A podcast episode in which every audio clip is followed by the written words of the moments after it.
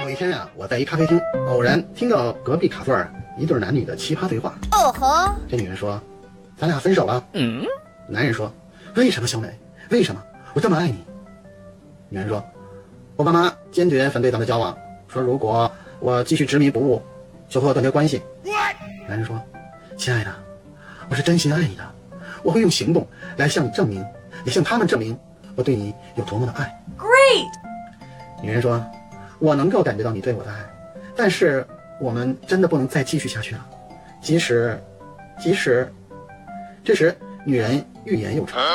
男人急切地问：“即使怎么样，小美？”女人说：“即使我爸妈同意了，等我老公回来了，他肯定也会跟你玩命的。”哎呦我的妈！男人呵呵一笑：“这不可能。嗯，我儿子从小啊就胆小怕事儿，对我言听计从，他不敢。” 我缓缓地望过去，只见对话的主角一位是二十五六岁的美貌少妇，另一位呢是秃头谢顶的五十开外的中年油腻大叔。哎呦我去！我彻底凌乱。